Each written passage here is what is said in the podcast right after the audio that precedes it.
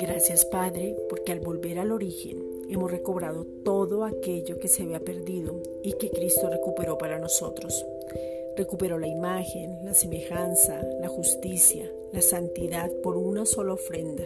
Efesios 5.2. Padre, danos la capacidad en el nombre de Jesucristo para encontrarnos en las escrituras y volvernos expertos en la palabra de justicia.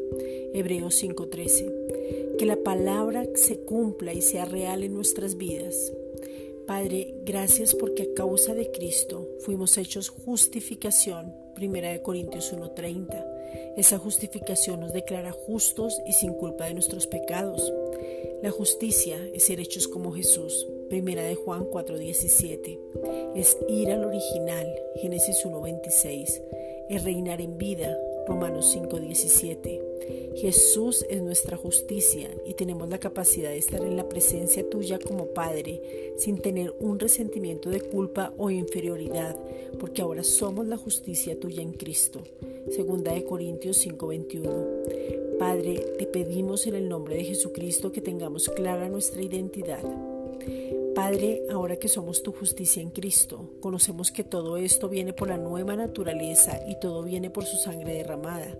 Romanos 3:25. Es tener el derecho al favor de Dios en todas las áreas. Colosenses 1, versículos 22 al 23. Es un regalo. Juan 3:16. Permítenos conocerte más. Queremos tener encuentros personales contigo. El plan de salvación incluyó la muerte de Cristo que fue la sentencia todo pagado, todo terminado, todo consumado. Juan 19:30. Y fue resucitado para darnos vida, vida en abundancia y vida eterna. Juan 10:10. Por lo cual podemos nacer de nuevo al creer y confesar para que la naturaleza de pecado fuera quitada. Romanos 4:25.